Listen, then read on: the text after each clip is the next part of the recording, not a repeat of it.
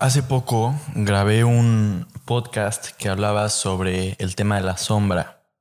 Esa parte de nosotros que no nos gusta, que reprimimos y que no queremos ver, pero que está ahí y que de hecho, pues en el momento en el que la aceptas, entras en balance y te conviertes en una versión de ti que es más auténtica, más real y más conectada he estado reflexionando un poco más sobre la idea y para empezar esto me acordé de un ejemplo que vi en una película y que después de que investigué un poco más a fondo me di cuenta que viene de una historia cherokee, que son estos indios que estaban en el norte, bueno, en Estados Unidos, cuando llegaron los conquistadores ingleses, los desplazaron, pero bueno, estos cuates tenían este mito, historia, que va así. Básicamente dice que todos tenemos dentro de nosotros dos lobos.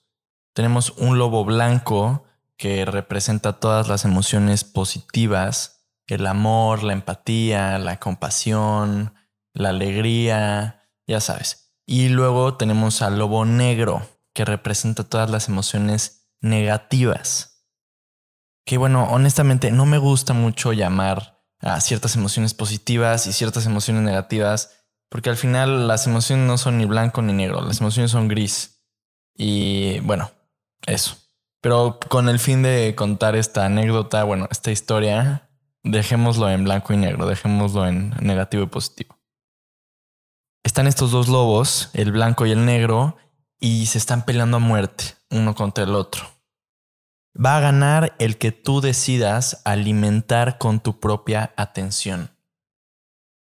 Bueno, la, moraleja de esta historia es pues, que no alimentes al lobo negro, alimenta al blanco, eh, las emociones negativas que sientes solamente sobreviven porque tú las decides alimentar con tu atención y si no les haces caso, entonces no las vas a sentir. Eh, no sé si realmente es así completamente. Aunque creo que esta historia simboliza mucho lo que yo personalmente he vivido, que es esta pelea interna entre lo que está bien y lo que está mal dentro de mí. O bueno, lo que así es, lo que así percibo yo más bien, como lo que está bien y lo que está mal dentro de mí. Todo el tiempo me pasa que mm, tengo una pelea interna conmigo mismo y creo que me puedo deshacer de la parte negativa de mí. Entonces me veo en el espejo, no me gusta mi cuerpo, me siento inseguro. Entonces voy al gimnasio, me esfuerzo por hacer ejercicio, pero cuando no hago ejercicio, me siento mal conmigo mismo. Y me vuelvo a ver en el espejo y me vuelvo a sentir inseguro. Estoy peleando con disciplina, con constancia en hacer ejercicio, con mi parte de, de luz, tratando de eliminar mi oscuridad, que es pues esa inseguridad y esa inconformidad con la falta de disciplina, ¿no?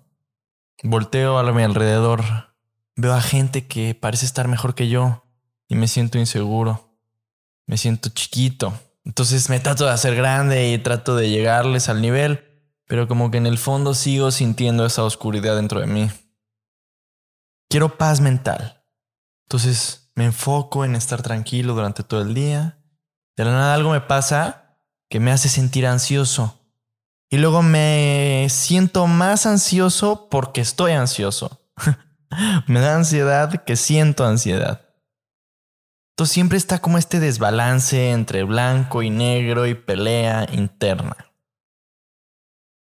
Y como que en algún lugar de mi mente creo que existe un futuro ideal en el cual solo está la parte buena de mí. No existe nada de oscuridad, no existe nada malo, no hay emociones negativas, no hay pensamientos incómodos intrusivos, solamente soy yo en felicidad y éxtasis total. Y todo mi día paso esforzándome en llegar a ese momento que nunca llega. Vivo en una pelea constante. Y creo que en algún momento voy a salir de ahí, pero en realidad estoy en una rueda de ratón. Estoy corriendo contra mí mismo sin poder moverme. La realidad es que nadie vive así. Nadie vive en felicidad y éxtasis total. Nadie vive con pura luz. Y eso es porque, en esencia, no eres ni tu luz ni tu oscuridad. Eres el espacio en el que ocurren las dos cosas al mismo tiempo. No eres ni tu más grande felicidad ni tu más profunda tristeza. Eres el espacio en el que ocurren las dos emociones. Y entonces, lo que sí puedes hacer es no dejarte llevar por el impulso de una emoción y actuar aunque no te sientas con ganas de actuar. Digo que voy a hacer ejercicio, pero me sale el impulso de la hueva. Yo en ese momento puedo decidir sobrellevar ese impulso y moverme y hacer el ejercicio. O puedo decidir perder hacia la hueva, alimentar la hueva y dejarme llevar por ella. Estoy en un contexto social y me da pena hablar con la gente, siento el impulso de la pena. Yo puedo decidir sobrellevar ese impulso y aún así hablar con la gente. Estoy enojado con alguien. Puedo sobrellevar el impulso del enojo e ir y amar a la persona. Puedo estar triste y no querer moverme. Puedo sobrellevar mi impulso de la tristeza y moverme aún así. Si te rindes frente a tus impulsos, te quedas en el mismo lugar, sin cumplir nada, sin hacer nada. En el momento en el que eres capaz de sobrellevarlos y de ser más fuerte que tus impulsos, entonces empiezas a cumplir más cosas, empiezas a llegar a lugares y te empiezas a sentir mejor. Hay una creencia que se crea dentro de ti que es que tú puedes controlar tus impulsos. Si tú actúas aunque no tienes ganas de actuar, entonces estás tomando control sobre ti mismo y reafirmas que sí puedes tomar control y que sí tienes el control. Hay una nueva creencia que se crea en tu mente, que es que tú puedes hacerle frente a tus impulsos y puedes actuar frente a ellos. No te controlan, tú eres más fuerte que ellos. Esa resiliencia mental te permite cumplir cosas, alcanzar más metas, mejorar tus circunstancias alrededor de ti. Y con el tiempo te empiezas a sentir mucho más pleno y mucho más en control de tu propia vida. Alguna vez escuché una frase de el doctor Víctor Frankl que decía, al hombre le pueden quitar todo, menos lo más importante, que es la elección de su propia actitud frente a las circunstancias que le suceden. Te recuerdo que este cuate estuvo en un campo de concentración nazi durante la Segunda Guerra Mundial.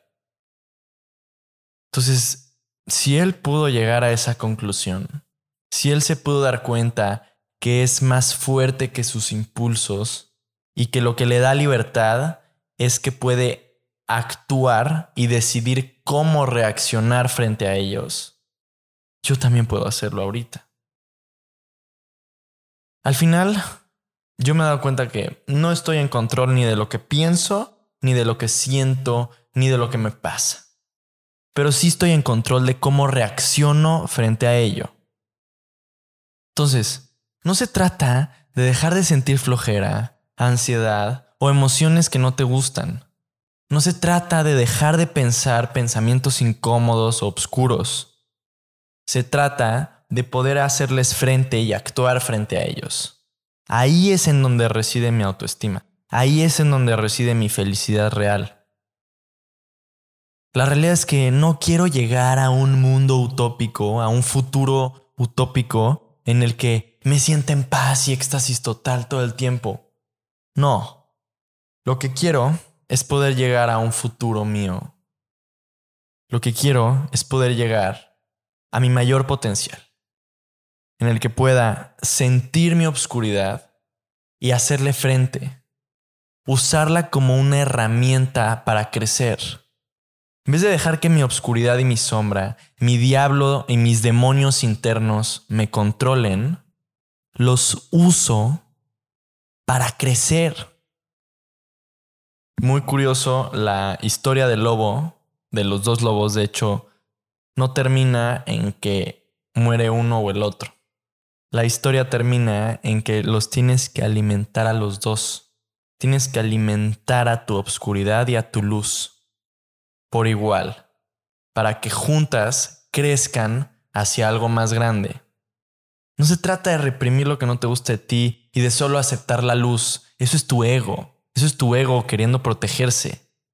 Se trata de utilizarte por completo para crecer.